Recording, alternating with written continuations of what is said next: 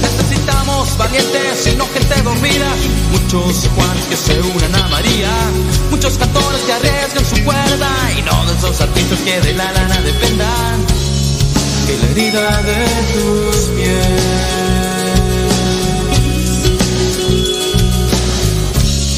llena mi corazón.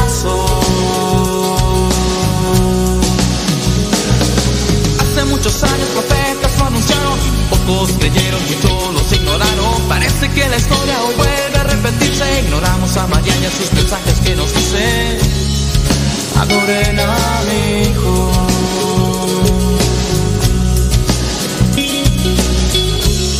Multiplíquense en su amor.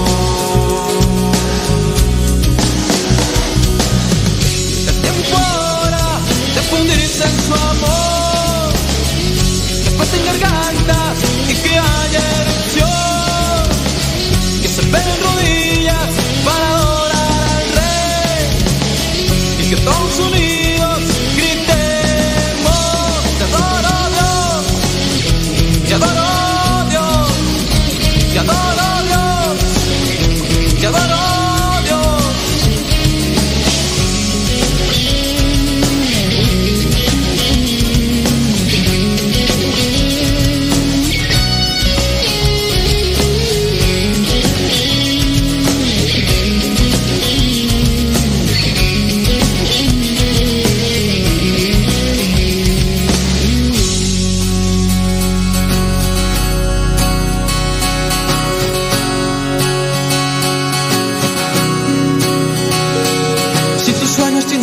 que son sueños baratos, alucinas por los verdes porque te hacen feliz. No es nada malo tener mucha lana, lo malo es que la lana te tenga a ti. Oh, oh. Oh, oh. Oh.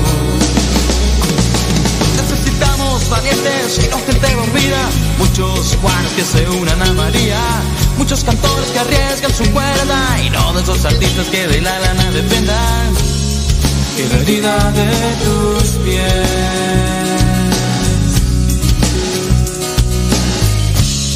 llena mi corazón.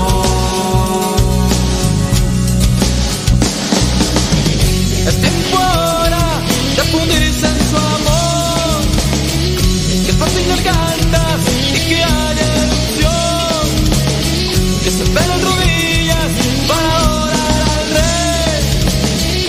Y que todos unidos gritemos.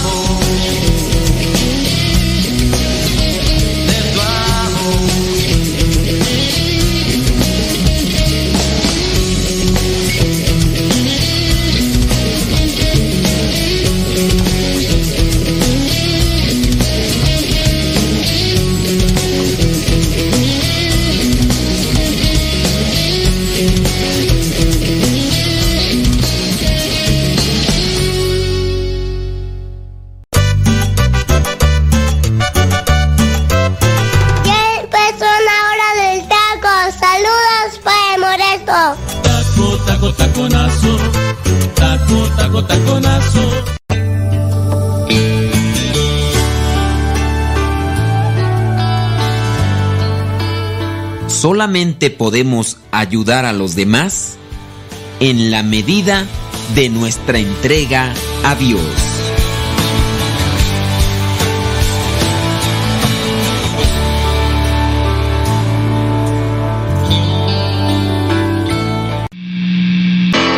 ¿Ya estás grabando?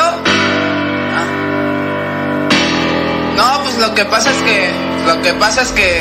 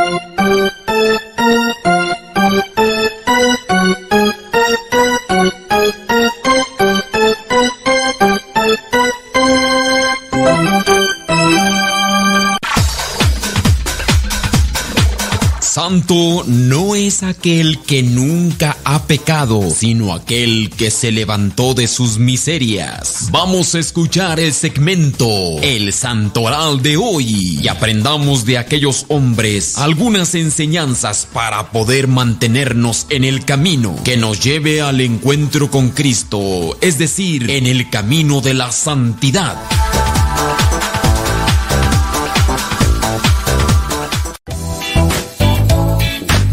Es las una de la tarde con 10 minutos. Una de la tarde con 10 minutos. Gracias por estarnos escuchando.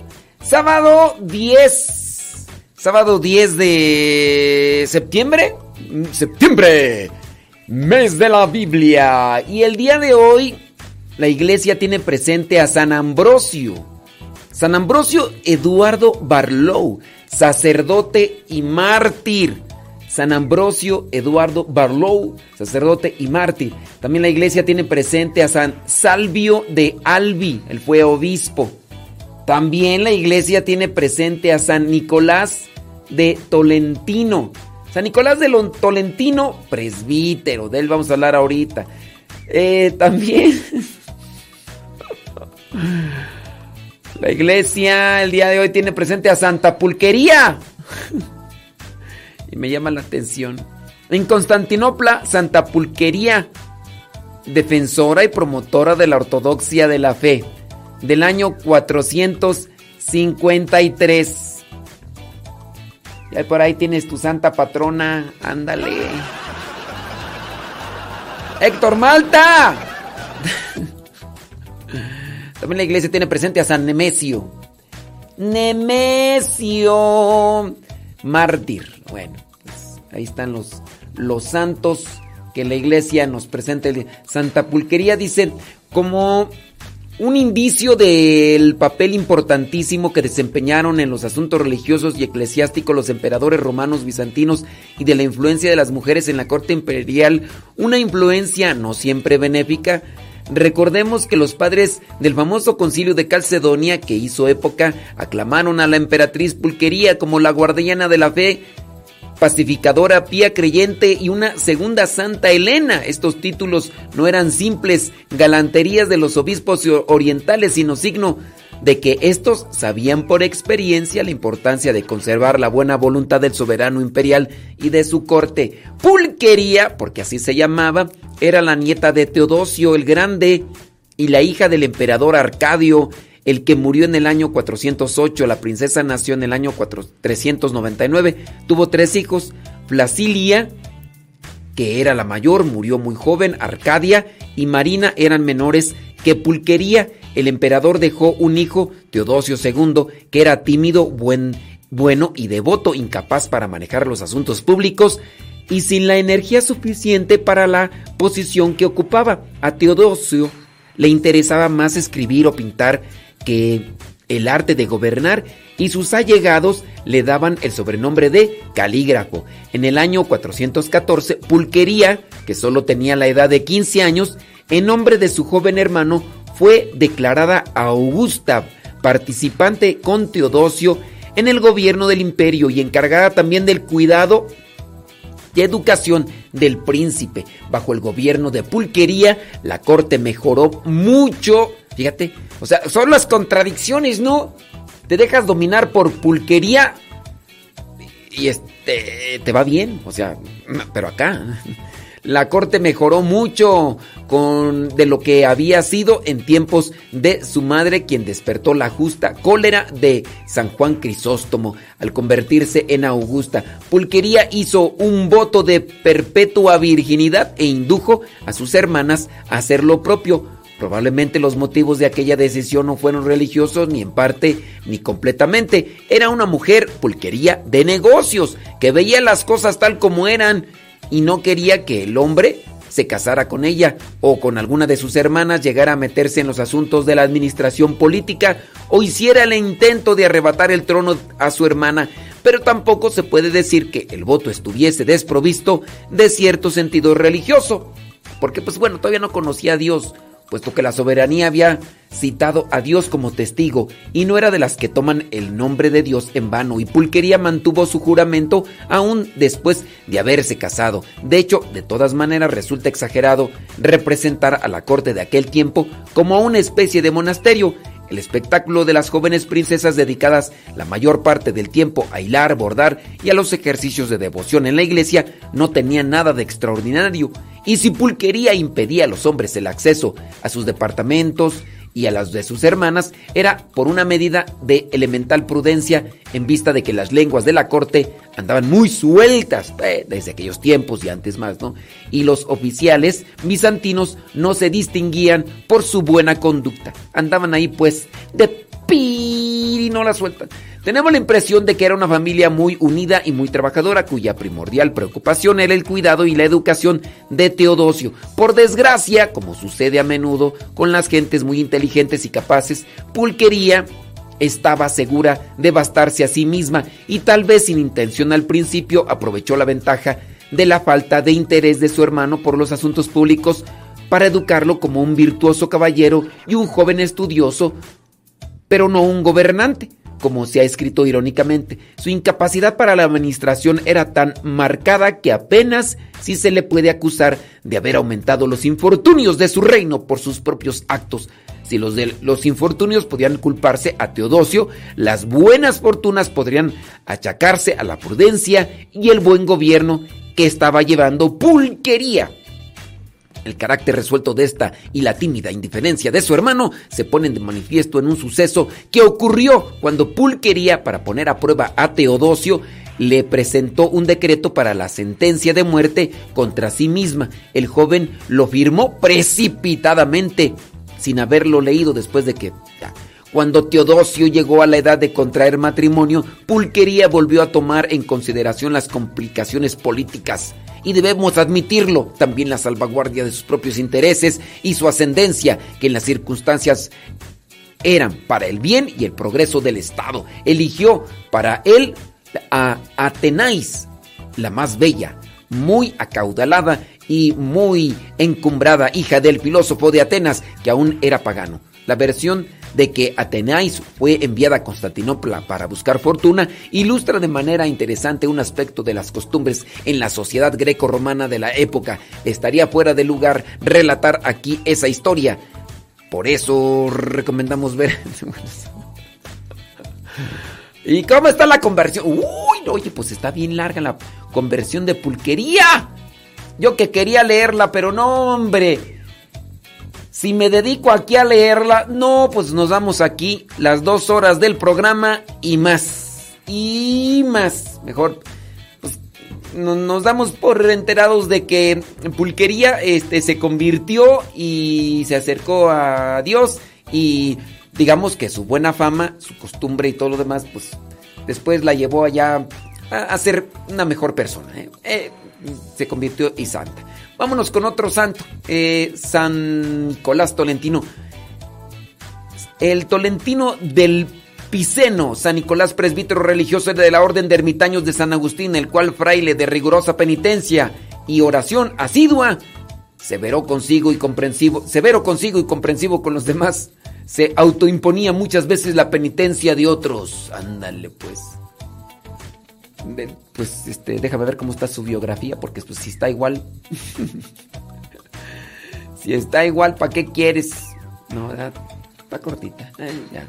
Bueno, pues un hombre misericordioso, atento con los demás.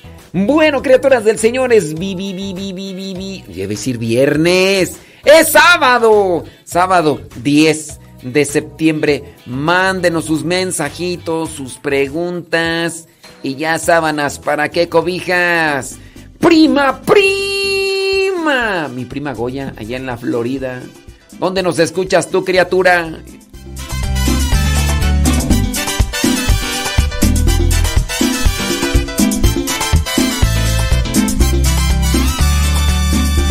Espíritu de Dios, llena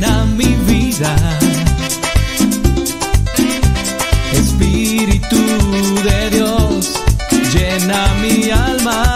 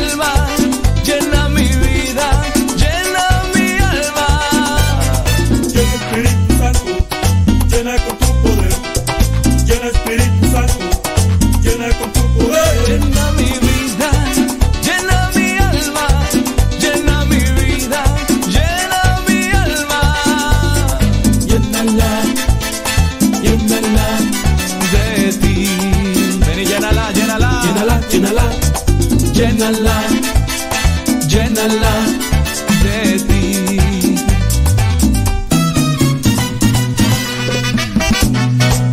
Alábalo, alábalo, alábalo. Dice la palabra de Dios en Gálatas capítulo 5, verso 22, que el fruto del Espíritu es alegría, amor, paciencia, comprensión, bondad, fidelidad. Clama y pide esos frutos. Gózate, gózate.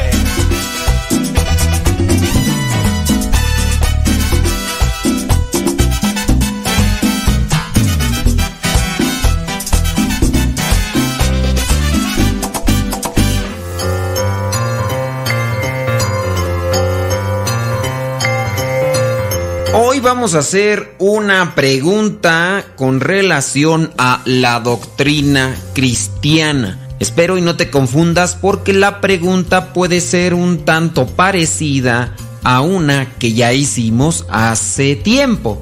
Así que pon mucha atención y responde correctamente. La pregunta es la siguiente.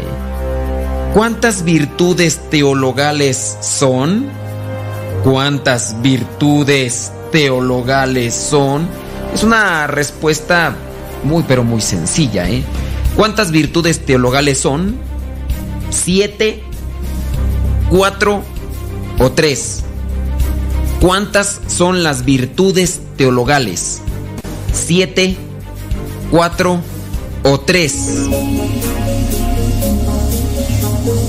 Si respondiste 7, porque te fuiste con la finta, como casi siempre llega a ser 7, 7 significa plenitud, totalidad. En la Biblia cuando encuentres el número 7 significa plenitud, totalidad. También hablando de los siete sacramentos, se habla también de los siete ángeles de Dios, bueno, se habla de totalidad, plenitud. Pero en este caso, no son siete virtudes teologales. Si dijiste cuatro, bueno, pues tampoco son cuatro. Las virtudes teologales son tres. Son tres las virtudes teologales. Ellas son la fe, la esperanza y la caridad. Un cristiano debe buscar practicar estas virtudes teologales si realmente se quiere acercar más a los misterios de Dios y también acercarse a Dios.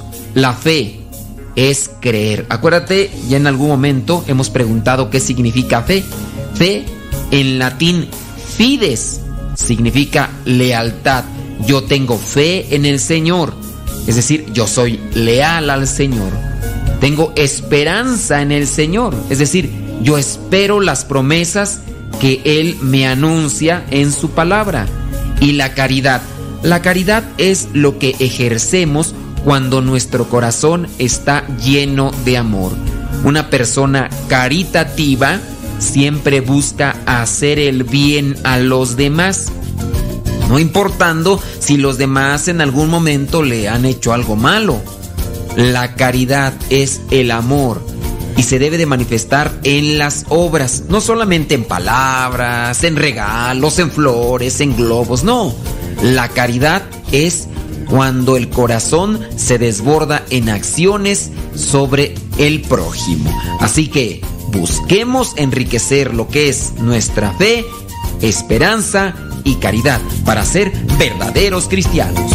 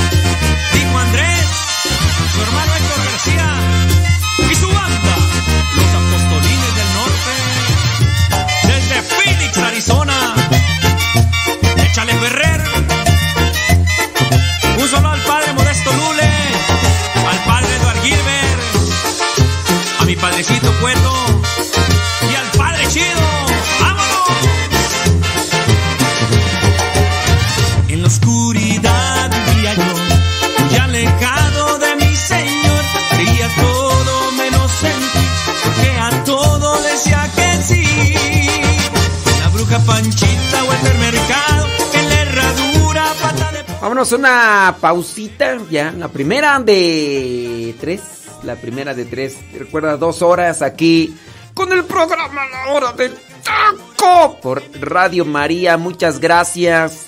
¿Qué van a comer, hombre? Platiquen, cuenten a ver si se despierta el apetito. Dice por acá Martín, Martín Torres de Zapopan, Jalisco. Saludos a Gabriel y también a Mayra. Gabriel y Mayra de Cruzadas Matrimoniales, que tienen su programa, no me acuerdo cuándo, pero eh, también este, creo que nos están escuchando.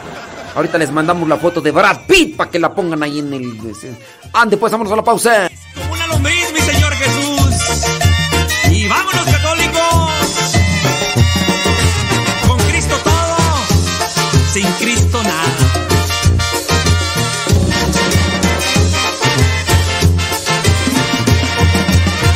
En la oscuridad vivía yo, muy alejado de mi Señor, creía todo menos en ti, porque a todo decía que sí. La bruja Panchita, vuelta al mercado,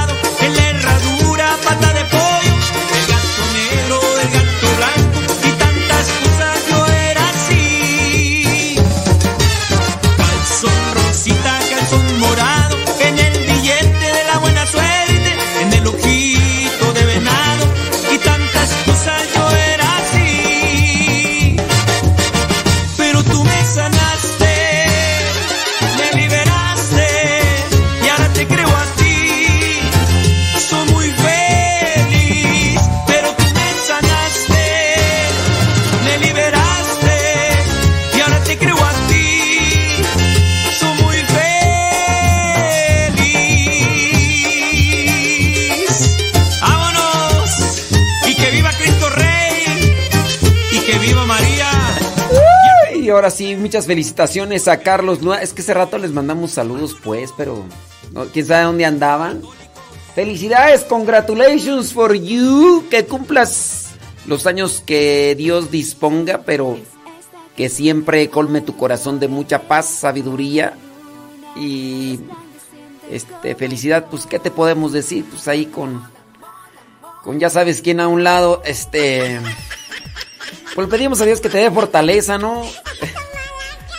y paciencia, porque... Vaya que la necesitas, compadre. Que Dios colme tu corazón de mucha bendición. Pues ¿Qué te decimos, Carlos Lua? No, pues que... Que Dios te agarre fuertemente.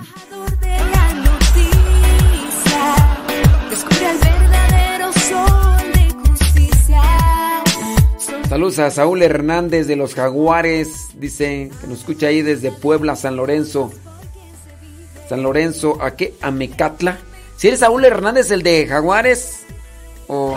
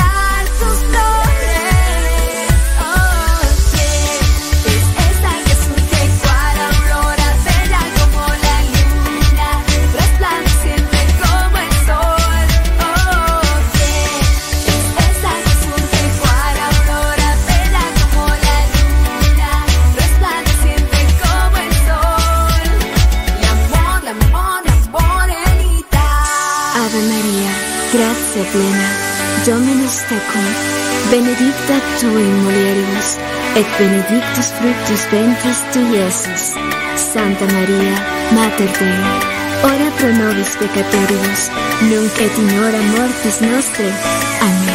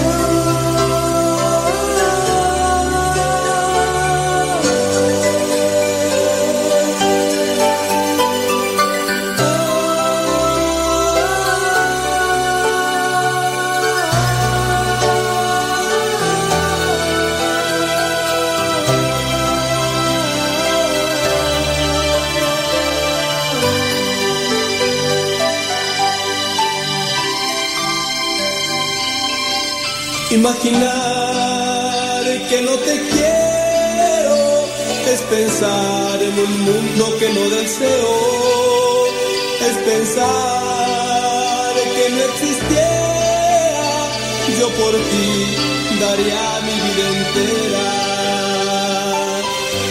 Siempre estuviste junto a mí, con alegría en mi niñez y juventud, mi soledad, tristeza y desamor, llenándome de amor en plenitud.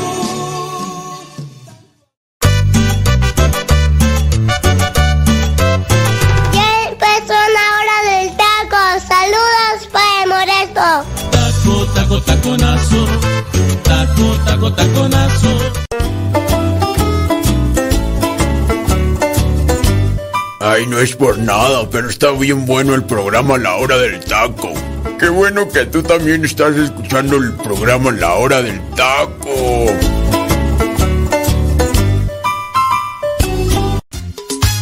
Arriba las manos. Ahorita regresamos con los saludos. Nos están diciendo acá que saludemos a Chana, Juana y Mangana y toda la. Ahorita los saludamos. Ya viene Rafa Salomón. Rafa, Rafa, Rafa, Rafa. Gabriel y Mayra. Ah, ya, ya, ya, ya se desconectaron. Mm. Oye, que dicen que los tamales, la torta de tamal, es calificado como uno de los peores alimentos en todo el mundo. Entonces, pues ya, sí. Un mal día para ser de México, porque pues el- la torta de tamal ha sido calificada como uno de los peores alimentos. ¿A quién le gusta la torta de tamal? Ni modo. Ni modo, pues sí. Pues así pasa, pues qué te digo, pues. Ey. Ey, ey, ey, ey, ey, ey, ey, ey. Sí, torta de tamal. Qué bárbaro. Mira nada más. Déjame ver eh, hoy de qué día es internacional. Ya pasamos el santoral. Vamos a ver este eh, en el mundo en el mundo mundial de qué. May- Mayra y Graviel. Mayra y Graviel. Ya no nos están escuchando. Ah, ya no están. Ah, entonces. Hoy es el Día Mundial de la Arepa. Fíjate que me gustan las arepas. Lástima que ahorita no puedo comerlas, pero es el Día Mundial de la Arepa. Una arepa con quesillo, con jamón. Sabroso, sabroso. ¿Han comido las arepas? Se hacen con harina pan. También es Día Mundial de los Primeros Auxilios. Sí. Algunos de ustedes son expertos en dar respiración boca a boca, ¿verdad, Gabriel con Mayra?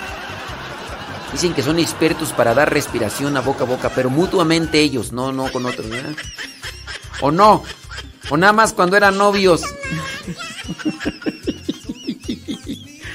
Ni los conozco, buenísimo. Ay, qué llevadito, qué llevadito. Si ya saben cómo soy, ¿para qué me invitan? Oye, oye, de veras, deberíamos de aprender primeros auxilios, por lo menos lo básico, esto de asfixiarse. Esto de... Hay personas que pues han perdido la vida porque en la comida, en la tragadera, estamos en la hora del taco, pues se les fue un bocado por el camino viejo, dicen allá en mi rancho. Se les fue un, un bocado por el camino viejo y después, ándale tú. Ahí están las cosas. Se les fue y, y platicaba una eh, médico que dando estos primeros auxilios en una ocasión de cómo hacer que la persona pues sacara pues lo que le estaba atorando ahí en el negocio, aquí en el estómago. Y dice que pues dando eso eh, se dieron cuenta que en realidad pues es muy sencillo, nada más es saber dónde, cómo y, y rápido para... Y uno de los señores que estaba recibiendo el taller se puso a llorar porque hacía dos años que había muerto el papá, que habían ido al picnic, había eso de día de campo, y comiéndose un taco ahí de bistecs que se le fue por el camino viejo y, y pues que no sabían, entonces cuando el señor se empezó a asfixiar, pues se, se atragantó, entonces pues todos se... ¿Qué hacemos? ¿Qué hacemos? Y, pues no supieron y, y murió el señor ahí asfixiado con un pedazo de bistec atorado ahí en el, en el gaznate. Dice, si yo hubiera aprendido esto, pero sí, es por lo menos lo básico. Yo, yo he visto por ahí cómo, cómo hacerle cuando una persona se le va la comida por el camino viejo. Con un granito de arroz, mira, a veces ni siquiera es un pedazo de carne así como que, ay, pues, papá, que se anda echando un, taco doble. No, hasta con arroz se puede atragantar la persona.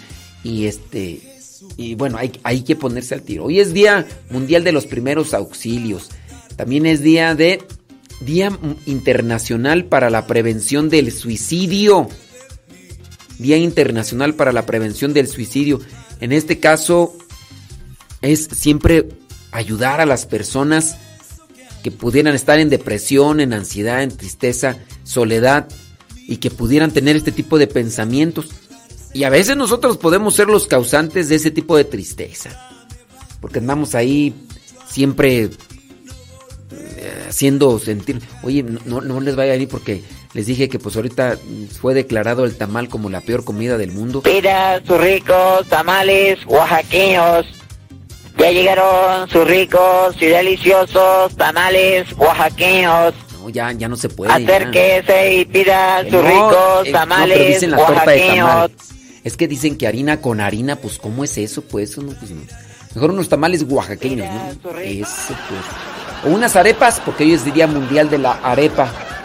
¿Quién de ustedes ha cocinado arepas? ¿O sabe cocinar arepas? ¿O, o le gusta comer arepas? Graviel y Mayra. Gra- Graviel y Mayra. Si son, si son ustedes especialistas eh, mutuamente de respiración de boca a boca, eso ya no. Nada más cuando eran novios, ¿verdad cuando son novios sí se dan respiración boca a boca? Ya cuando están ya casados ya, ya no se lavan los dientes, ya no. Ya, no, ¿a poco no? Nomás diga, nomás, nomás digo. Ahí viene Rafa Salomón.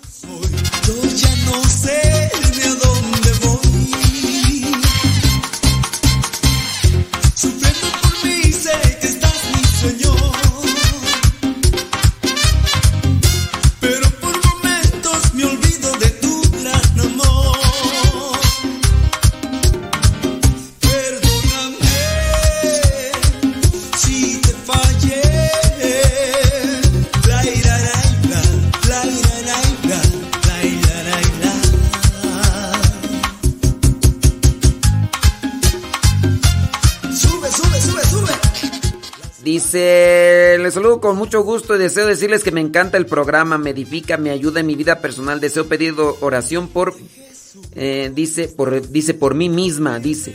Es Verónica Legorreta de Zapopan. Está fracturada del hombre, del hombro, no, del hombro, del hombro. Y pide a Dios, dice, que pronta recuperación. Bueno, pues, eh, Verónica Legorreta, pues vamos a ponerte ahí en el banco de oración para que Dios te dé sobre todo paciencia. Paciencia. Qué bueno que te gusta el programa. Ahí viene Rafa, que por cierto dice que va a comer, ¿qué va a comer Rafa? Va a comer costillas eh, barbecue con refresco de dieta. Y, y todo muy, muy bien, ¿no? Pues el refresco de dieta es, es, es chido. Es chido. Otro día, hombre, que le empezaron a criticar. ahí. Ay, ¿cómo se le ocurre decir que va a comer eso? Eso, eso afecta a la, a la salud, eso afecta al organismo. Ya por eso ya ni nos decía qué, qué comía, porque luego, luego lo mordía pues la gente. Ay, Dios mío.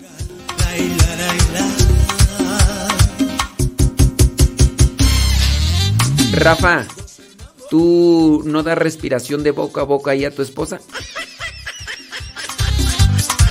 Hoy es el Día Mundial de los Primeros Auxilios, ¿eh?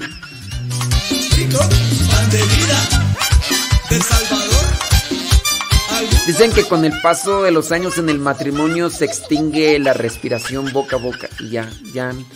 Besos, ya nomás al aire. Te mando besos ahí, o emoticones ahí en el, en el WhatsApp. Un beso y ya cuando están en personas, nomás así de los cachetitos y luego ya ni se...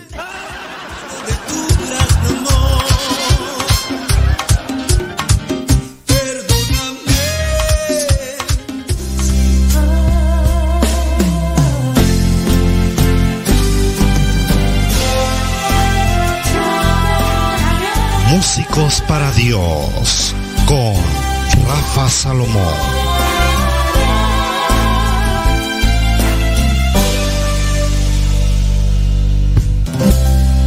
Qué alegría estar con todos ustedes en este espacio dedicado a los músicos, músicos para Dios. Y yo sé que en el ámbito musical, en el ámbito artístico, pues existe algo que, y de lo poco que, que se quiere hablar, porque pues se habla de envidia. Y estos malos pensamientos, te recuerdo que son dardos del maligno Cuando empezamos a sentir envidia por muchas cosas que además no tendría sentido, pero ahí están, ¿no? Estos pensamientos. Ay, qué bonito canta. Y pues sí, pero pero no tiene buena figura. Empezamos a pensar así, ¿no? Y, ay, qué bien toca la guitarra. Pues sí, pero no se sabe comportar en, con el grupo. Empezamos a experimentar algo que se llama envidia. Y hay que tener mucho cuidado porque en la parte eh, artística, como lo acabo de mencionar, hablo de sensibilidad, hablo de una gran cantidad de eh, comparaciones muchas veces sin quererlo, pero porque estamos en un ámbito en el que la comparación, en el que decir, oye, pues este grupo canta mejor que el otro, este tiene más reconocimiento que el otro, este viaja más que el otro, empezamos a tener esta envidia, pero hay que tener mucho cuidado. Cuando la envidia, esta envidia, empieza a generar un malestar y empezamos a vivir amargados, y ya no permitimos que Dios haga y transforme nuestra vida y su plan en cada uno de nosotros. ¿Por qué? Porque anhelamos, porque queremos, porque, porque ellos sí, yo no. Hay que tener mucho cuidado en esto y sobre todo cuando pues está empezando, que no se tiene probablemente una base espiritual, pues podemos irnos rápidamente a ese bando, ¿no? A donde están esos dardos que el maligno siempre va a estar poniendo en tu corazón, en el mío, ¿eh? ¿Por qué? Porque e, ese grupo tiene mejores composiciones, cantan mejor, tocan mejor, tienen mayor reconocimiento, en fin, una serie de actividades mentales que nosotros, pues simplemente en lugar de decir, oye, qué bien, qué bueno, sigan adelante, empezamos a, a pues, a, a criticar, ¿verdad? Y para vivir un verdadero cambio en nuestra vida, pues debemos cambiar nuestra manera de pensar. Grupos, coros parroquiales, cantantes, evangelizadores, hay que cambiar nuestra forma de pensar y detener esos pensamientos de maldad que deforman nuestra realidad las mentiras, esos, esas cosas, e, e, ese odio que, que, que, viene en primera instancia con envidia, pues se tiene que transformar. Hay que transformarlo, hay que dominarlo. Estoy hablando que estamos en un, en un ambiente muy sensible, pero hay que dominarlo. Y hay que sentir alegría por aquellos que están haciendo cosas, por aquellos eh, que, están transforma, transformando la escena musical, por llamarlo así. Pues hay que apoyarlos. La verdad tiene que ser derribada por la mentira esto es lo que nos hace creer el mal. Que hay que derribar esto. La verdad simplemente es importante que la acabemos porque pues ellos están teniendo el reconocimiento, porque ellos están viajando, porque lo están invitando. Y entonces con una mentira queremos acabar con la verdad. Cambiemos nuestra manera de pensar. De tal manera que no permitamos que entre el mal en nuestras vidas por medio de la envidia, por medio de estos dardos. Dejemos de criticar, hagamos un cambio de pensamiento. La crítica eh, constructiva ayuda, pero la crítica sin fundamento simplemente nos hace que perdamos la batalla, la batalla contra el mal que él está encima y que dice nadie puede más que tú y, y es egoísmo puro. Por eso es importantísimo, queridos hermanos de coros, grupos y evangelizadores, cambiemos esta, esta forma de eh, pensar, de competir. Más bien unámonos, hagamos iglesia y en la medida en que se pueda, pues comienza desde tu grupo, comienza desde tu realidad, porque pequeñas acciones van a cambiar la forma de pensar. Elimina esos pensamientos, detén esos pensamientos que a la larga no te van a traer nada bueno, te van a traer insatisfacción, te van a traer eh, pues que te sientas mal con lo que estás haciendo, que pienses que eso no es realmente importante la comparación es mala y mucho más cuando permitimos que sea el maligno quien nos hable y nos ponga esa duda en el corazón. Muchísimas gracias por tu atención. Hasta la próxima.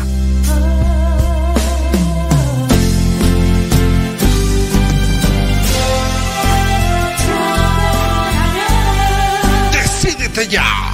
Músicos para Dios.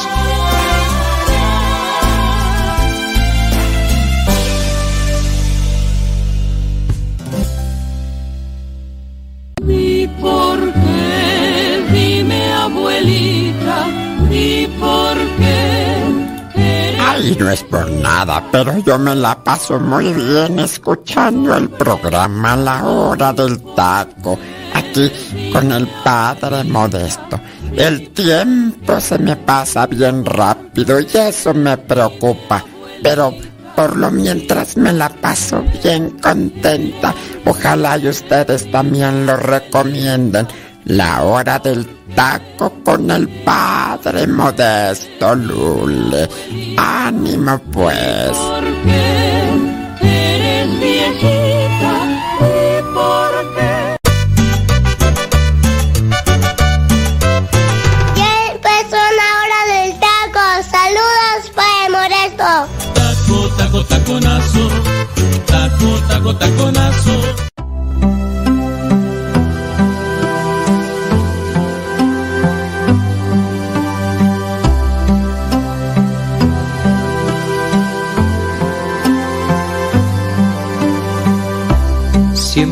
Voy tras de ti.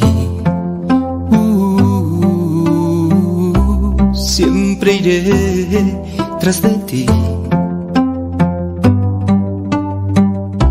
Seguiré tus pasos al caminar. Eres mi fuerza,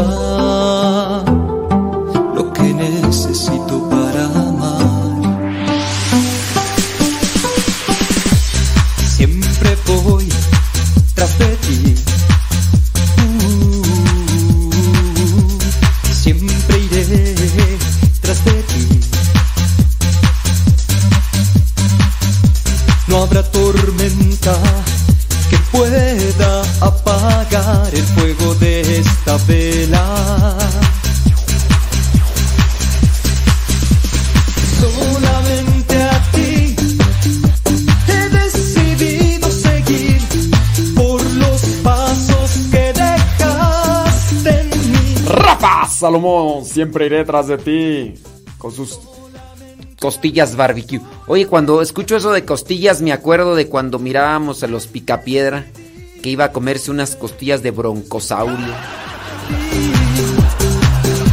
Por cierto, dice que todavía Rafa, sí, él sí sigue dando respiración de boca a boca.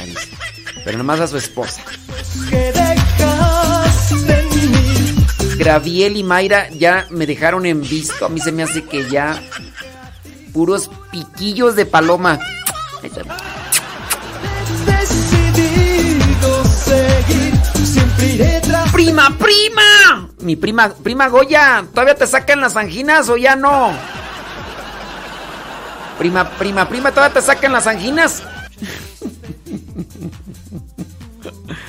Al que entendió, entendió. Descubrí que puedo ser feliz. Fue tan sencillo encontrarme contigo. Ahora solo te pido que me des la fuerza para avanzar. Solamente a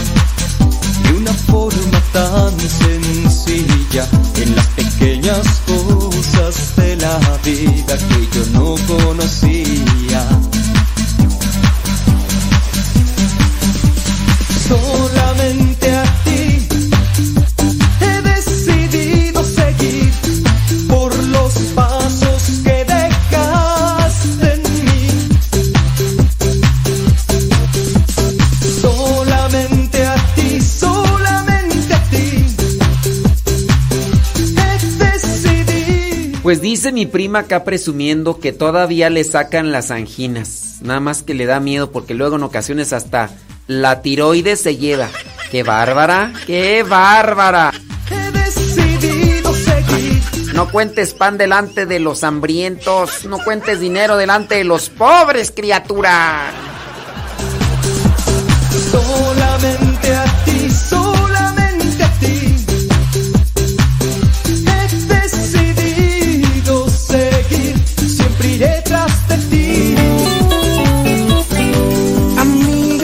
sé que estás enamorada y sientes que ya eres una mujer.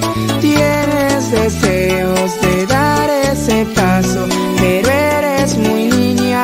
Piénsalo bien, amigo, te sientes un hombre completo y pides la prueba de amor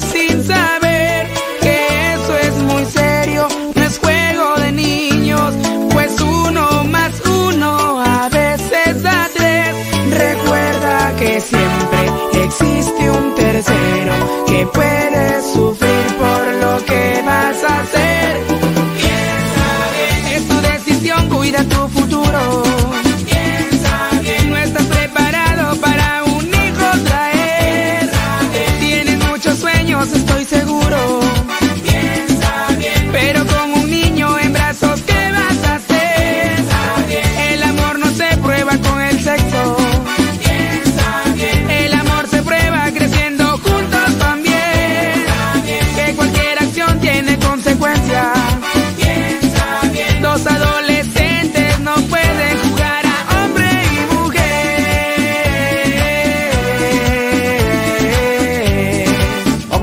WhatsApp de Radio María. Un gustazo escucharlo aquí en Culiacán, Sinaloa. Saludos a Teresita Durán, José Santiago, Chayito Beltrán. Dice que mañana tienen, eh, ¿tienen qué tú? En Altata, dice, es playa el ceviche más grande del mundo y es de Goyete. Vicky, Vicky Barreiro. Vicky Barreiro, no sé qué me quieres decir ahí. Tienen un Altata, es playa el ceviche. Este, Vicky, Vicky Barreiro, no te entiendo nada. Vámonos a una pausa, vámonos a una pausa y ahorita regresamos. Pero con un niño en brazos, ¿qué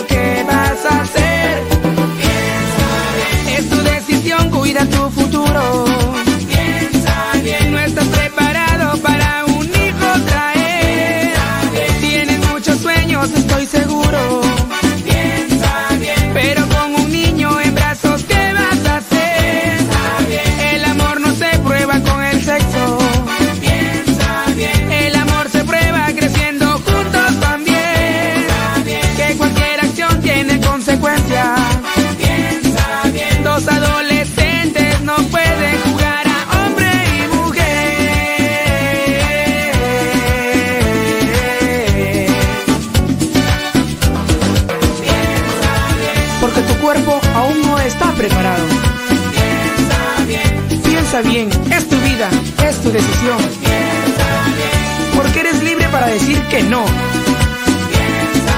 Piensa bien, cuida tu futuro.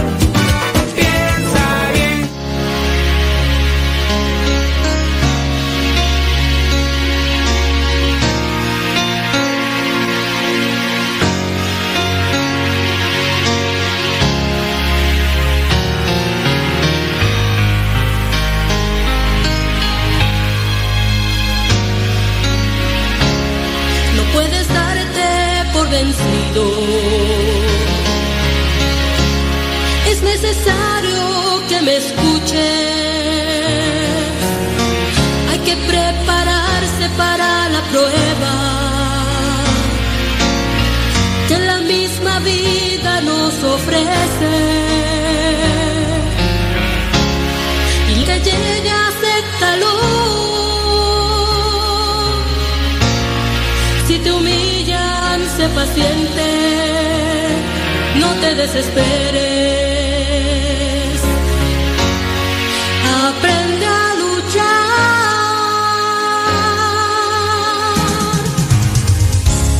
Tú serás fuerte si confías en Dios.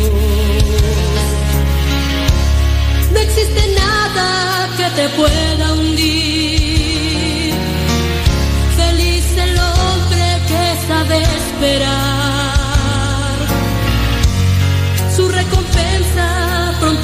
that I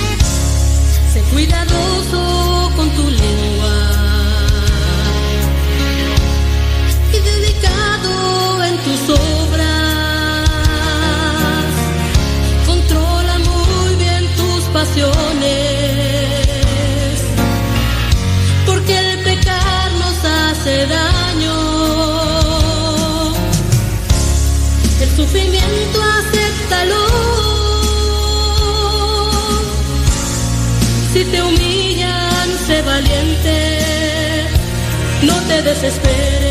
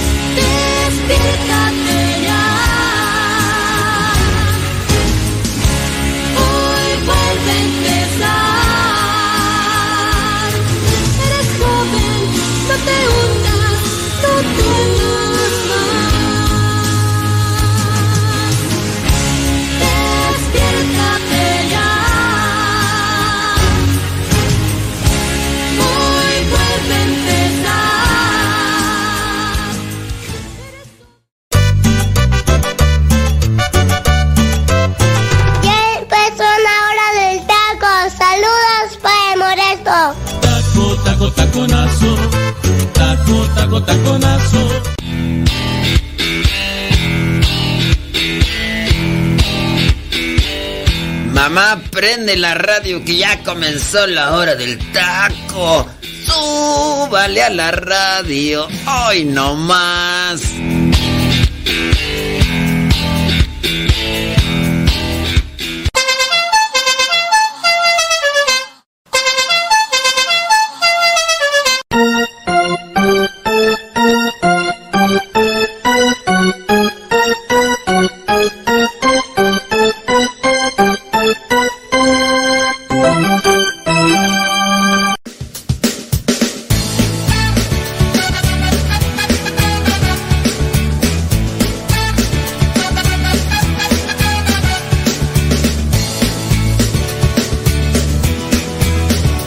Son siete minutos después de la hora. Son dos de la tarde con siete minutos hora de centro de México. Saludos a everybody in your.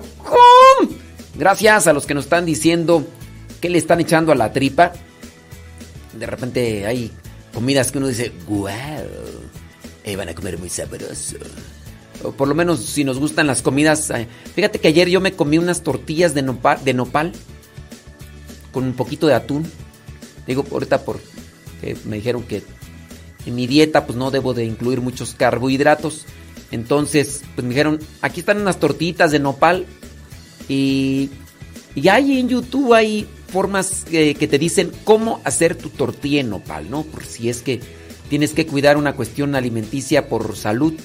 Te digo también si la quieres pues, este, cuidar por cuestión estética y dices, no, pues es que pues ya lonjas, ya traigo aquí la traigo la otra llantita del juicio, tú ya sabes la otra pompi del juicio, entonces no, tengo que tengo que que ya donde quiera ando así, es más en las noches, no hombre, parezco parezco como tráiler en bajada, no, estamos. Luego hasta espanto a la gente porque piensan que me estoy ahogando y no es cierto, no es cierto. Bueno, pues si es por, por salud y todo eso, pues hay que, hay que cuidarse, ¿verdad? Porque ciertamente, este, pues sí, pues está, peligroso, está peligroso. Déjame ver rápidamente ahí que nos mandan saluditos. Ahí en el, en el WhatsApp de Radio María. Radio María. Dice, excelente programa, por favor mándele saludos y bendiciones para todos los que vivimos en el bosque de San Sebastián, Puebla.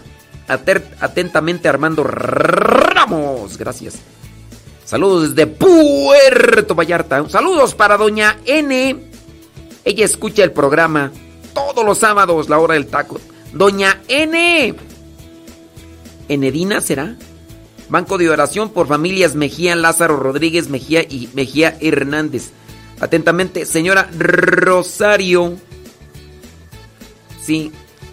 Dice, muy bonito el programa La Hora del Taco. Pide oración por Víctor Manuel García Sánchez, por la esposa Verónica Puentes Aquino.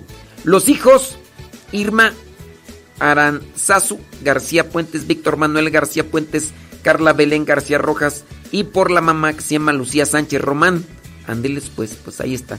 Saludos a Abraham y a Rocío allá en Boyeros. Abran, abran las puertas, señores. Saludos, dice, de Sandra y Arturo, desde San Luis Potosí. Es, eh, Arturo es el primo del padre Gallo reportero del Padre de Dios y de usted. Dice, nosotros a diario nos damos respiración a boca a boca. ¿Qué hubo? ¿Qué? Sandra y Arturo dice que todos los días se dan respiración de boca a boca. ¿No, no se sacan las anginas? Dice, ya aparté su lugar, hay frijolitos charros con su arrocito, ensaladita de col, sopita de fideo, con sus tortillas calientitas y unos tamalitos, salsa de pico de gallo. Véngase. Estoy a dieta, Arturo. Estoy a dieta. Pero sí se me antoja. Fíjate que la sopa de fideo, no sé por qué, pero me gusta la sopa de fideo con frijolitos. Así nos la daba mi mamá. ¡Amá! Así nos la daba mi mamá para llenarnos. Al fideo le poníamos ahí las sopitas de... No, al a la sopita de fideo le echábamos los frijolitos y con todo. Con todo. Saludos, dice, escuchamos la hora del taco, dice también como el día lunes, escuchamos Alegre la mañana. Víctor Alejandro, ah, Víctor Alejandro Flores, gracias Víctor Alejandro Flores. Dice, saludos, Banco de Oración por la familia Guerra Pérez. Guerra Pérez.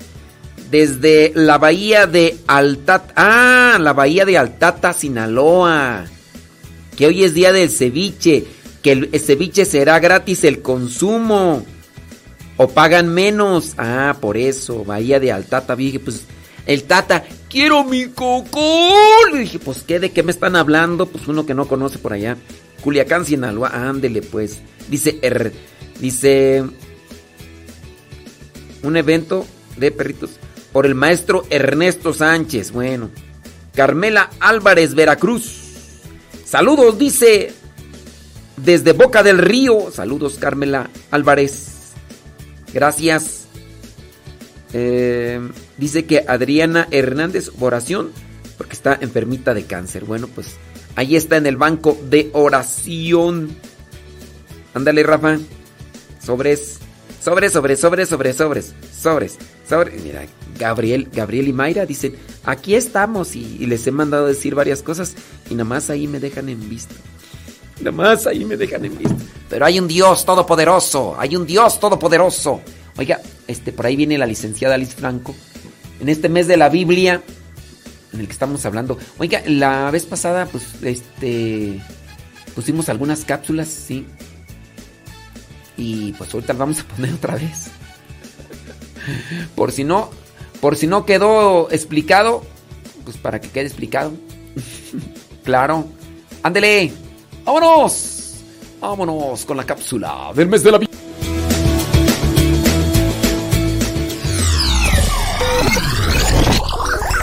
Septiembre es el mes de la Biblia. Para nosotros los cristianos católicos, septiembre es el mes de la Biblia porque el día 30 de septiembre es el día de San Jerónimo, el hombre que dedicó su vida al estudio y a la traducción de la Biblia al latín. La traducción al latín de la Biblia hecha por San Jerónimo es llamada la Vulgata. La intención es que durante el mes de septiembre, en todas las comunidades cristianas o grupos familiares se desarrollen algunas actividades que permitan acercarse mejor y con más provecho a la palabra de Dios. Las iglesias evangélicas y protestantes conmemoran a septiembre como el mes de la Biblia, ya que recuerdan que en un 26 de septiembre del año 1569 se terminó de imprimir en Suiza los primeros 260 ejemplares de la Biblia del Oso, conocida más en el mundo protestante como la primera Biblia en español. Esta traducción fue realizada por Casiodoro de Reina y posteriormente sería revisada por Cipriano de Valera. Así nacería con el tiempo la Biblia Reina Valera, la Biblia protestante de mayor circulación entre los cristianos no católicos. Aunque ciertamente esta Biblia no fue la primera en traducirse al español, ya que en el año 1280 se terminó de imprimir la que fue realmente la primera Biblia en español, llamada la Biblia Alfonsina. Su traducción se dio por el encargo del rey Alfonso X, quien buscaba tener una biblioteca con toda la historia del mundo, desde el Génesis hasta la vida de su padre, el rey Fernando III. Lo que sí es cierto es que la Biblia del oso, o mejor conocida en la actualidad como la Biblia Reina Valera, fue la primera Biblia en español de divulgación masiva. Y eso no se debe a que la Iglesia Católica haya querido ocultar la Biblia, como creen muchos enemigos del catolicismo. Simplemente fue la distribución más masiva porque, para el tiempo en que fue traducida al español la Biblia del Oso, la imprenta ya era una actualidad. San Jerónimo decía, quien diga que conoce a Jesucristo y no conoce la Sagrada Escritura, está mintiendo. Aprovechemos el mes de septiembre para conocer mejor la palabra de Dios, nutrirnos de ella y ser mejores cristianos cada día.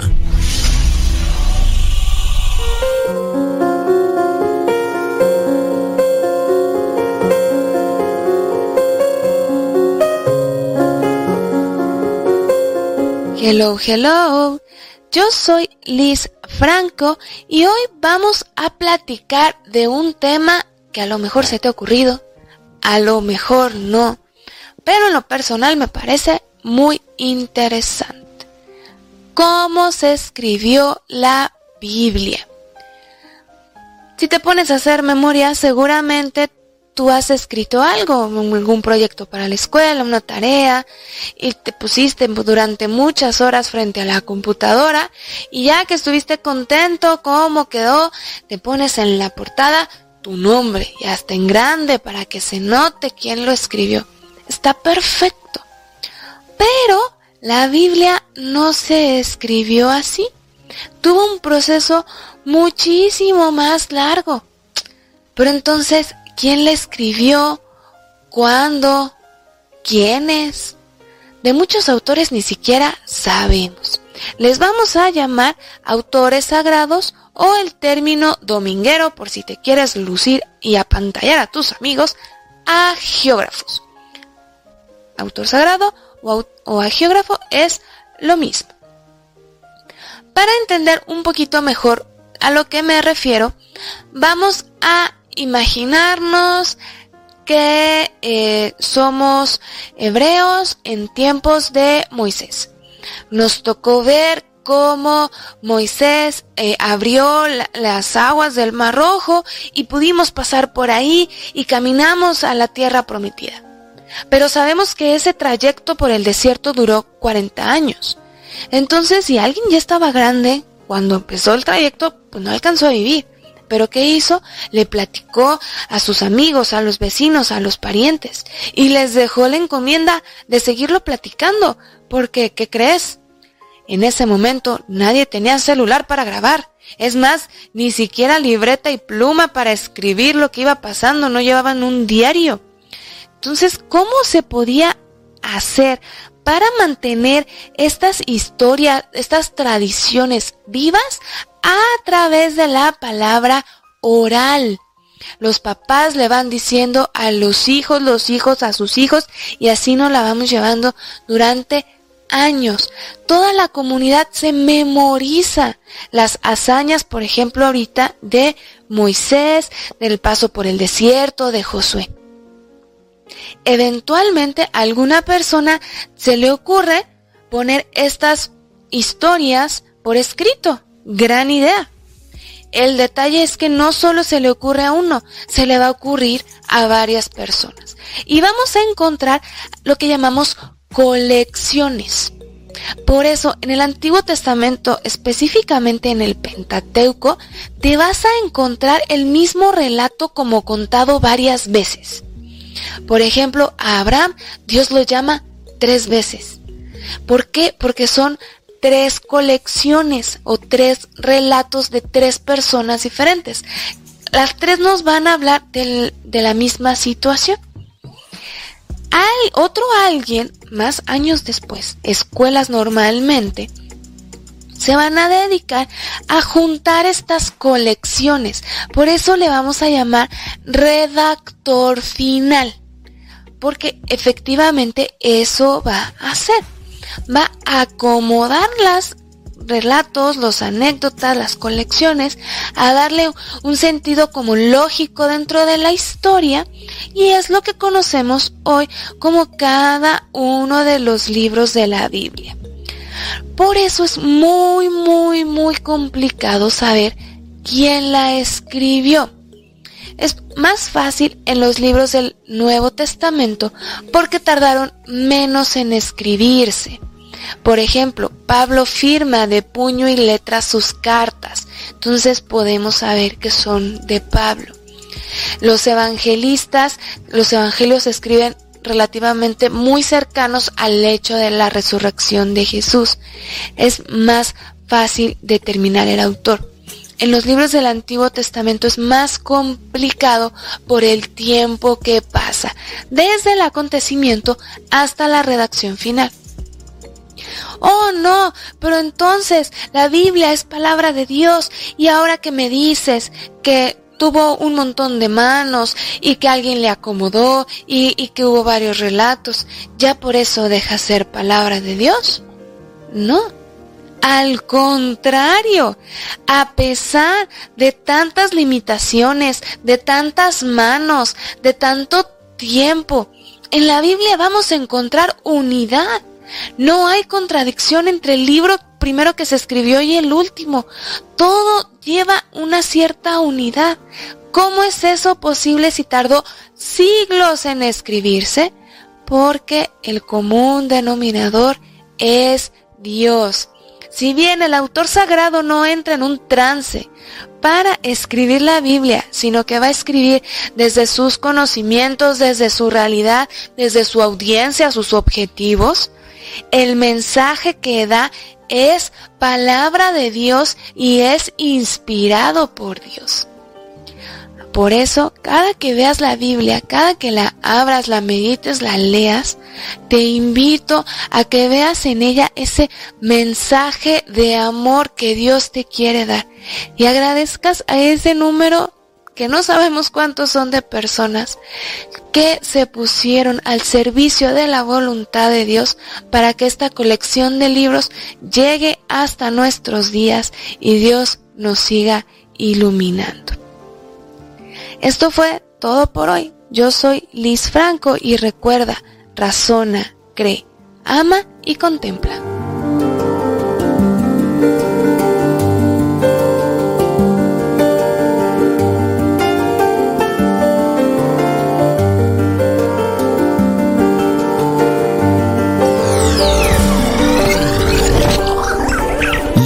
En un principio no tenía ni capítulos ni versículos. Los escritores de la Sagrada Escritura no le pusieron. La división de los capítulos se dio por Esteban Langton, arzobispo de Canterbury, que había sido gran canciller de la Universidad de París. Hizo la división del Antiguo Testamento y del Nuevo Testamento en capítulos, y esto lo hizo con el texto latino de la Biblia, la Vulgata, la primera Biblia que fue traducida al latín por San Jerónimo hacia el año 1226. Esteban Langton, arzobispo de Canterbury, estableció una división en capítulos más o menos iguales o muy similar al que tenemos en nuestras Biblias en la actualidad. Esta división en capítulos está respetada tanto en la Biblia de los católicos como en las versiones de las Biblias de los cristianos no católicos. Hacia el año 1226,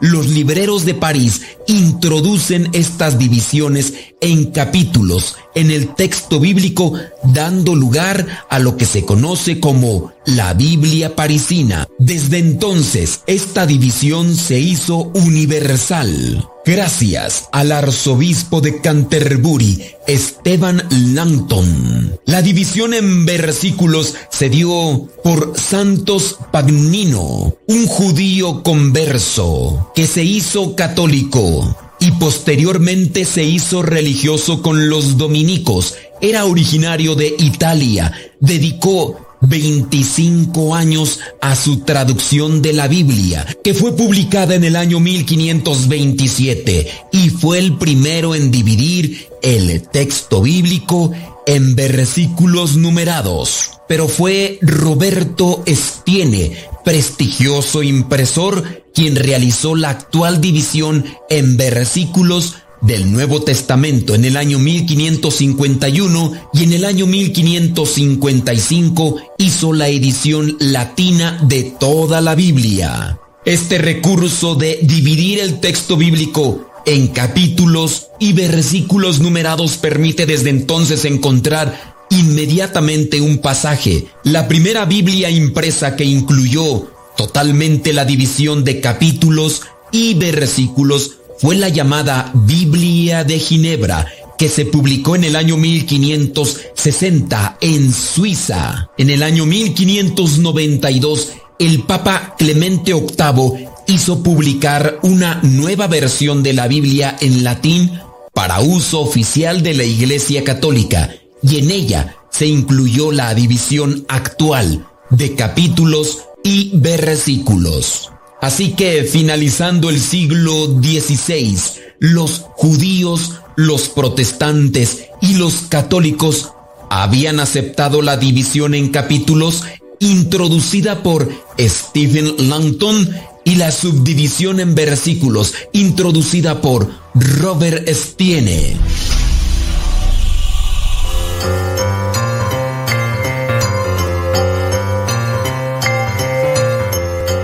Esta pregunta corresponde al Nuevo Testamento y es muy, pero muy conocida la relación que tenía con estas personas. Por eso yo no dudo que te la sepas. Pero si por ahí se te chispa, no te preocupes.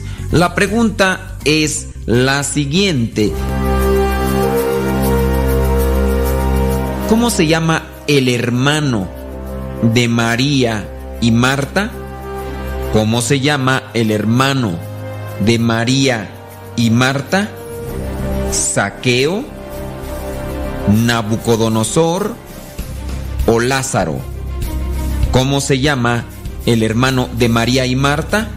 Saqueo, Nabucodonosor o Lázaro. Saqueo no fue. Él era cobrador de impuestos. Nabucodonosor es del Antiguo Testamento. Así que la respuesta correcta es Lázaro. Que por cierto, a Lázaro fue el que lo resucitaron o lo volvieron a la vida después de estar varios días muerto.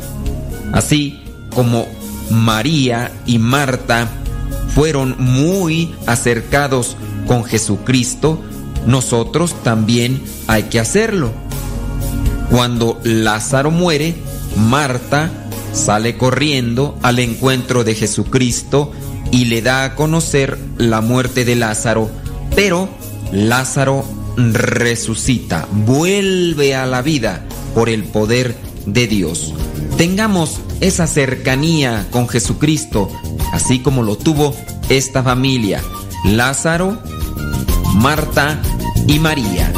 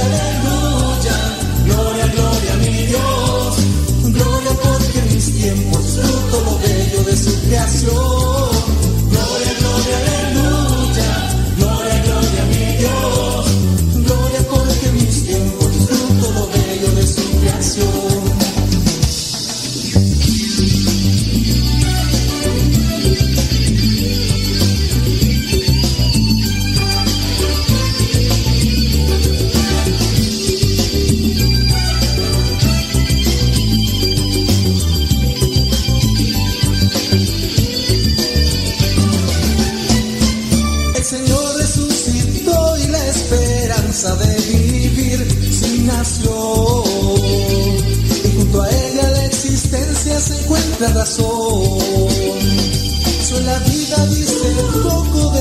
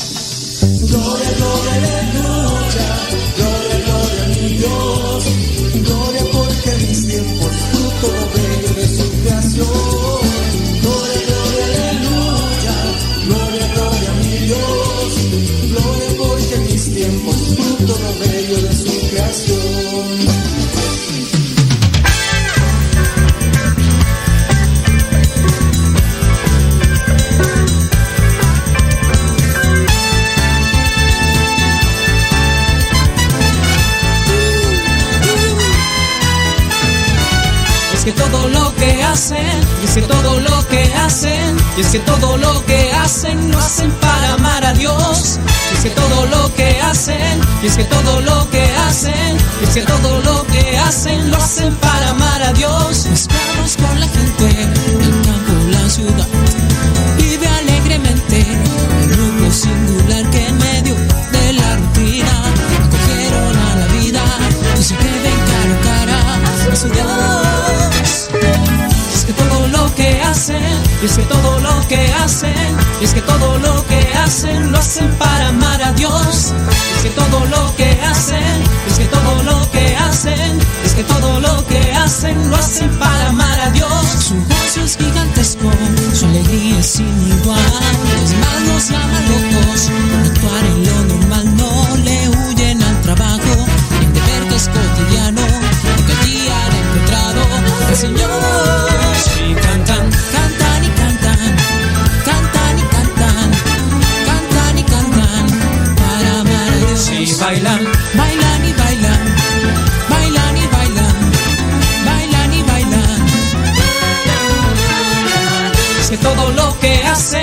es que todo lo que hacen, es que todo lo que hacen lo hacen para amar a Dios.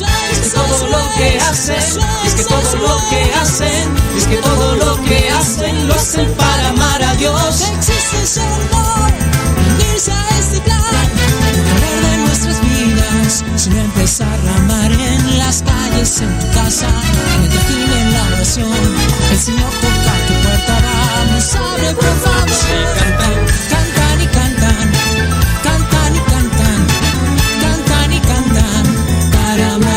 Y bailan, bailan y bailan, bailan y bailan, bailan y bailan para amar. Hagas lo que hagas, hagas lo que hagas, hagas lo que hagas, sea para amar a Dios. Hagas lo que hagas, hagas lo que hagas, hagas lo que hagas, sea. Si canto, canto y canto, canto y canto Si bailo, bailo y bailo, bailo y bailo, bailo y como, como y como, como y como, como y como. Si duermo,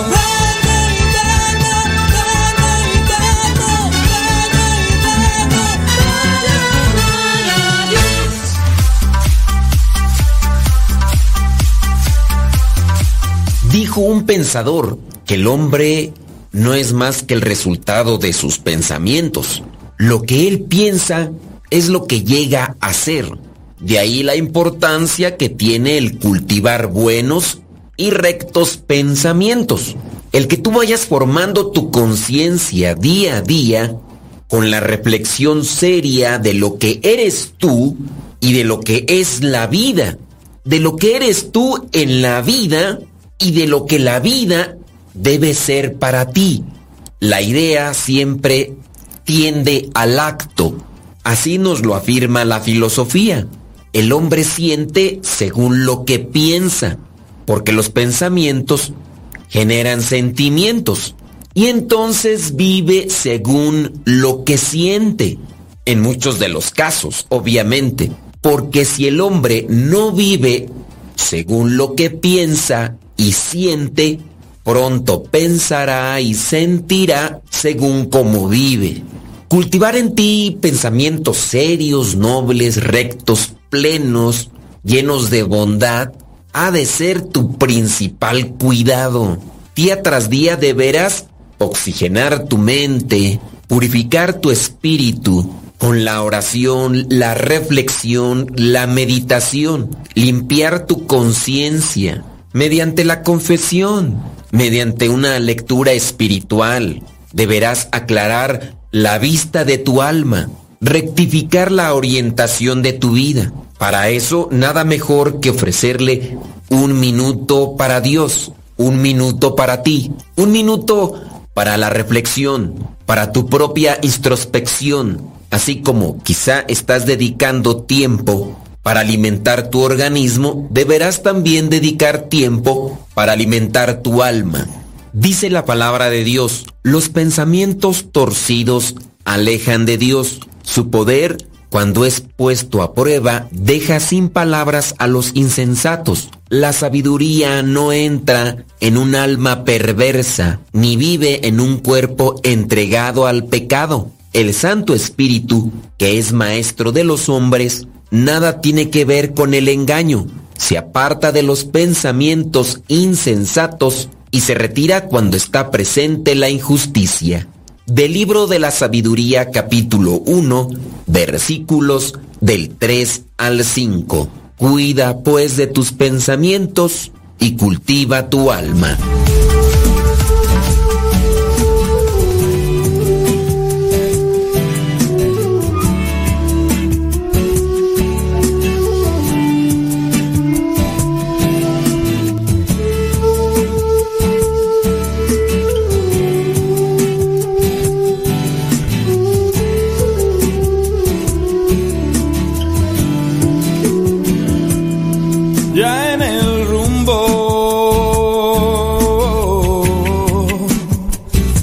Porque tú me recogiste.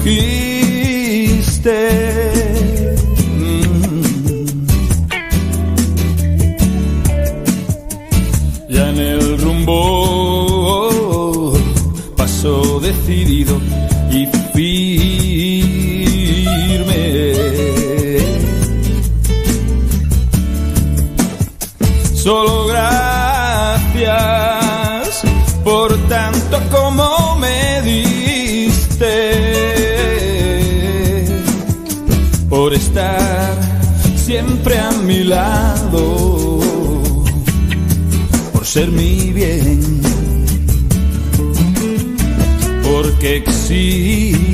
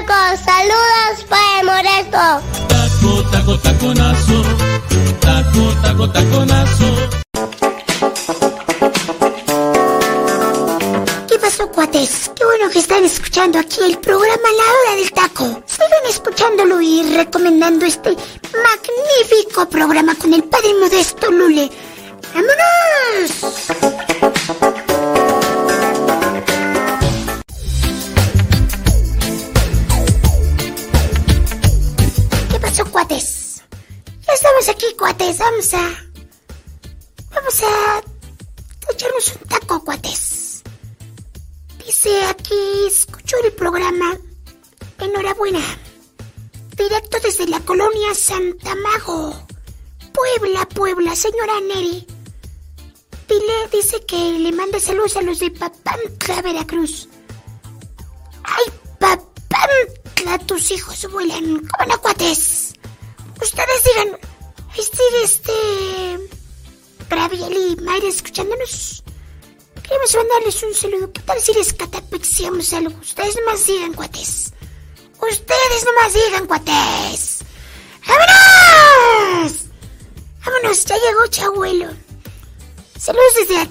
Puebla. De parte de Rosa y Lázaro. Dicen que les encanta el programa. Gracias, cuates. Muchas gracias. Saludos desde Guadalajara, Jalisco. Felicitaciones al padre Modesto Luleres. Dice, es cierto que... em, es que aquí no lo entiendo, cuates. Dice, hay quienes con la misma saliva de ahogado roguemos por su... Sí, es cierto. Que dicen que se ahogan con su misma saliva. Sí, es cierto, cuates. Y bueno, nos dan una lista aquí de personas por las que quieren que recemos por ellos en el banco de oración. ¿Cómo no? Vamos a rezar por ellos. Es que es una lista bastante grande. Me dice, ¿qué más por aquí? También por los bienhechores de Radio María. Claro que sí, cuates. Sus colaboradores, eh, también por las ánimas ventas del purgatorio. ¿Cómo no? Dice Graciela Vargas Huerta. Claro que sí, Graciela. Ya lo tenemos presente. Desde Tonalá, Jalisco. Adriana Gutiérrez.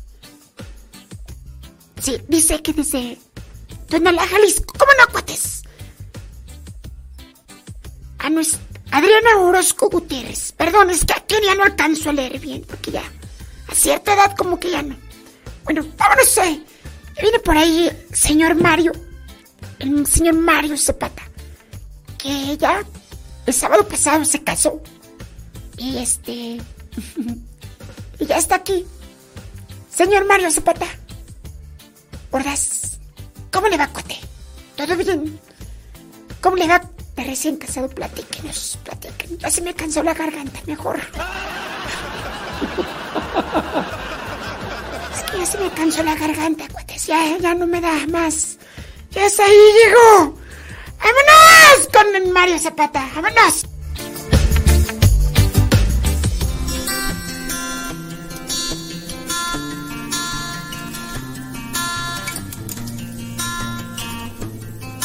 ¿Qué entenderíamos nosotros si nos dijeran que no solamente las mujeres pueden quedar embarazadas, sino también las personas gestantes? Bienvenidos hermanos a esta cápsula, interesante cápsula el día de hoy. Mi nombre es Mario Zapata, miembro de los laicos servidores de la palabra y miembro de ProLife Army. Como bien lo escucharon el día de hoy, vamos a hablar y con esto vamos a dar la transición sobre la defensa de la vida, pero ahora del aborto hacia lo que tiene el trasfondo del aborto. Porque el aborto no solamente va a ser una lucha por un asesinato que quieren transformarlo en derecho, sino que el aborto tiene un fondo ideológico, un fondo progresista y esto tiene que ver con lo que les mencioné en un principio. Decíamos, ¿qué, qué pasaría por su cabeza si yo les dijera que no solamente las mujeres pueden quedar embarazadas? Ojo hermanos, fíjense, fíjense, no solamente las mujeres pueden quedar embarazadas. Una persona con sentido común no se requiere ni siquiera estudios, no se requiere una capacidad intelectual sumamente dotada, sino que por el simple hecho de sentido común, las personas normales diríamos que, perdón la palabra, pero qué, qué estupidez, qué tontería más grande. Cabe mencionar que el aborto viene en un paquete, viene en un paquete que no solamente es el aborto, sino que dentro de este paquete se encuentra el aborto, se encuentra la eutanasia, que lo vamos a ver también en su momento. La eutanasia viene lo que es lo, la ideología de género, eh, el lobby LGBT. Viene también lo que es eh, los derechos de los animales y viene también lo que es una batalla cultural, una batalla por el lenguaje. Y esto, bueno, me, preguntarán, ¿esto qué tiene que ver, Mario? ¿Qué tiene que ver con el aborto? ¿Qué tiene que ver con la defensa de la vida? ¿Qué tiene que ver todo este paquete que nos estás proponiendo dentro de la defensa de la vida? Tiene mucho que ver, tiene bastante que ver y no podemos ser omisos a estos problemas, a estas, mmm, eh, estas cuestiones. Nosotros hoy estamos viendo el aborto, pero vamos a ver que la defensa de la vida tiene que ver con todas estas cosas. Primero el aborto, luego viene el lobby LGBT, luego viene la eutanasia, luego viene la defensa de los derechos de los animales, luego viene la batalla cultural, la batalla por el lenguaje, luego viene el feminismo, etcétera. Todo esto viene en un paquete que se llama ideología de género. Pero bueno, no todas, no solamente las, las mujeres pueden quedar embarazadas, sino que también las personas gestantes. Esta palabra de personas gestantes, hermanos, junto con el llamado interrupción legal del embarazo, o por sus siglas el ILE, la ILE, es una batalla por el dominio del lenguaje. Lo escucharon bien, el dominio del lenguaje. Y para ello yo quiero mm, que ustedes lo vean no como una conspiración, como de, ah, Mario, estás loco, no puede haber un cambio en lenguaje, no puede ser esto, es una palabra para que se incluya más a la gente. No, no, no, no, no, no hay que ser tibios, hermanos. Hay que tomar el toro por los cuernos e identificar lo que en realidad está pasando, que es una batalla por el lenguaje. ¿Para qué? Para que a nosotros se nos haga normal decir, no es aborto, es interrupción legal del embarazo. No es mujer, es persona gestante. No son todos, son todes. O no son todos, son todas y todos. O no es... Mm, ¿Qué otra palabrita? Ustedes saben por dónde va la cosa. Y esto no es que un grupo feministas, un grupo, el lobby LGBT, los proabortistas, lo estén manejando dentro de sus grupos y quieran, quieran de alguna manera hacer que nosotros lo hablemos. No, sino más bien que ya lo están haciendo, hermanos.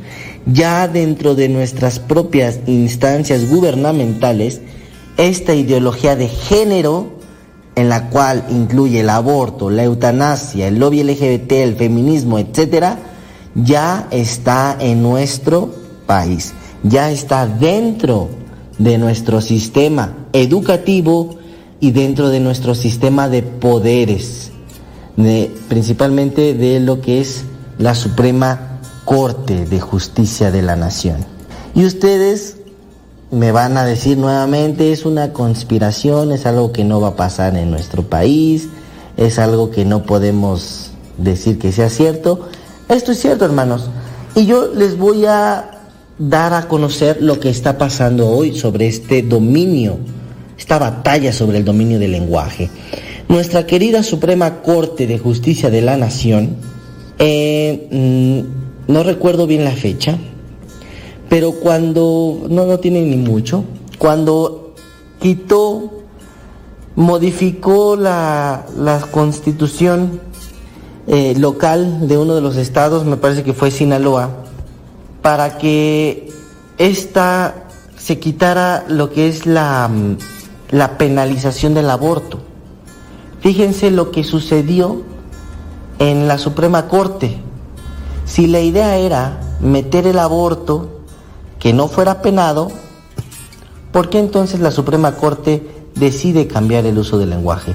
Aquí les voy a leer, esto ustedes lo pueden encontrar en la página de la Suprema Corte de Justicia de la Nación. Les voy a conseguir en la otra cápsula la fecha exacta en la cual ustedes lo pueden encontrar. Dice así, ¿qué sucedió en la Suprema Corte de la Justicia de la Nación? Y dice, inconstitucional criminalizar el aborto de manera absoluta. Por primera vez, la Suprema Corte se pronunció a favor de garantizar el derecho de las mujeres y personas gestantes a decidir sin enfrentar consecuencias penales. las disposiciones de Coahuila que penalizan la interrupción voluntaria del embarazo son contrarias al derecho de la mujer y de las personas gestantes a decidir.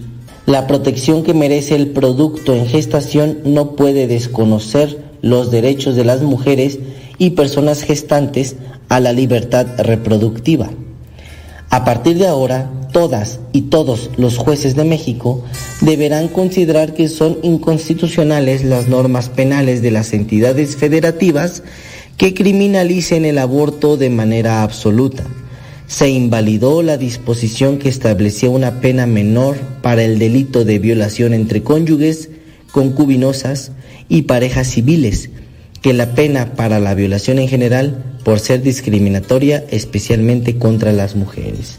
Y esta es una decisión histórica en la lucha por los derechos y libertades de las mujeres, particularmente de las más vulnerables, dice el ministro presidente Arturo Saldívar.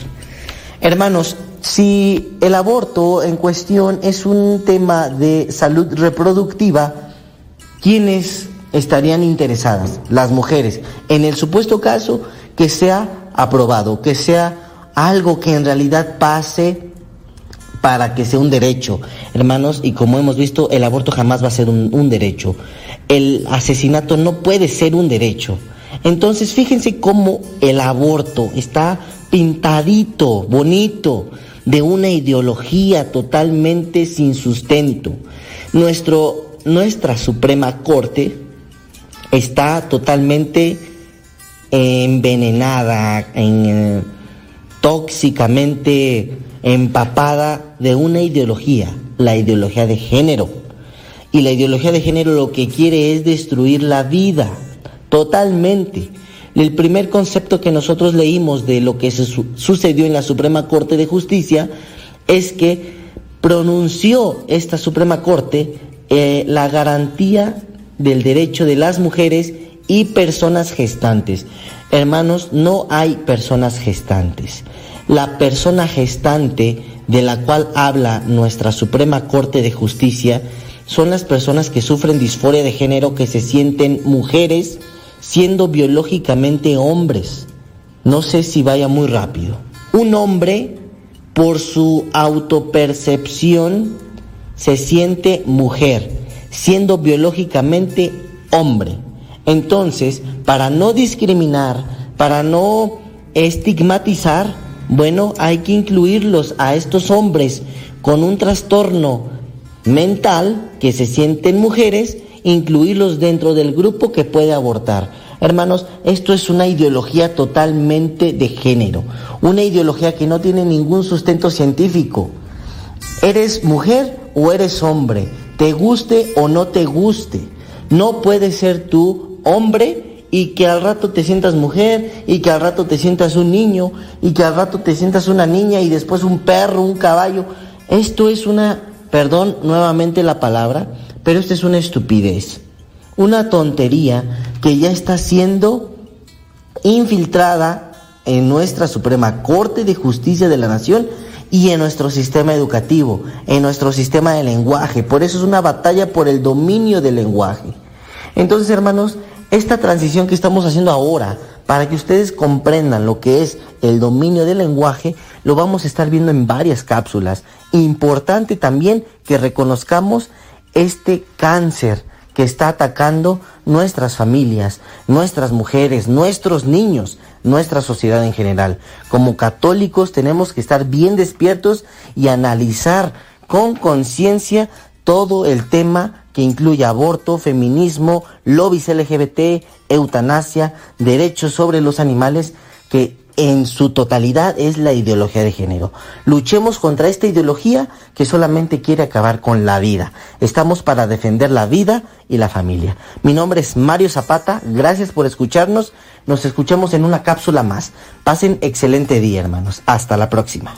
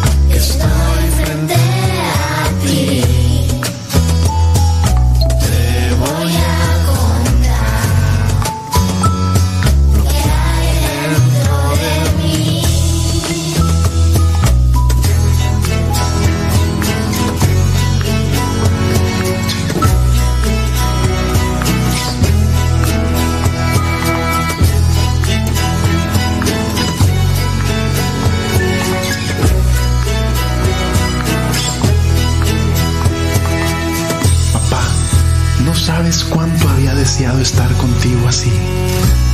La carrera con los tiempos, los horarios y recesos coincidieran entre sí. Y ahora yo con sueño, pero haciendo mil esfuerzos. Tú cansado, me imagino. No sé ni por dónde empezar.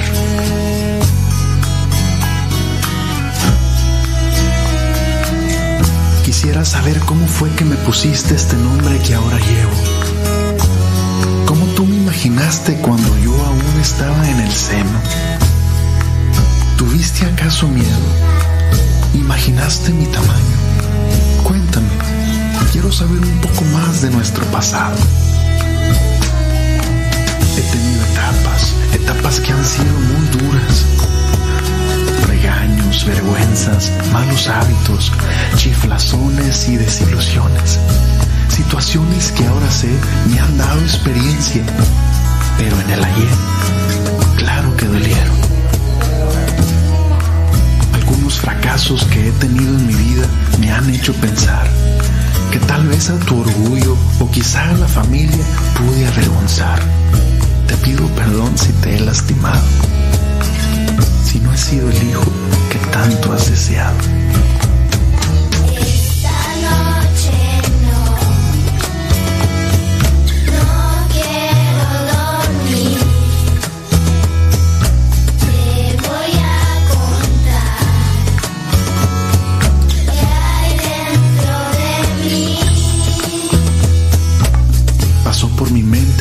Que injusto. Ya se acabó, Héctor Malta.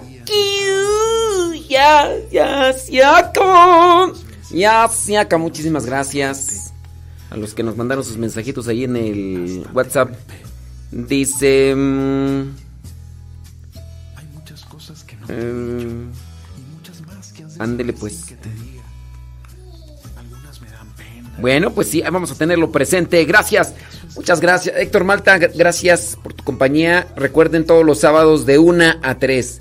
Todos los sábados de 1 a 3, aquí con la hora del taco. Y los lunes a las 7 de la mañana. Los lunes a las 7 de la mañana. Se despide su servidor y amigo, el Padre Modesto Lule, de los misioneros servidores de la palabra. La bendición de Dios Todopoderoso, Padre, Hijo y Espíritu Santo, descienda sobre cada uno de ustedes y les acompañe siempre. Héctor Malta, buena tarde, buen provecho. Hasta la próxima, si Dios no cambia de planes. Y no importa lo que pase, siempre serás mi papá.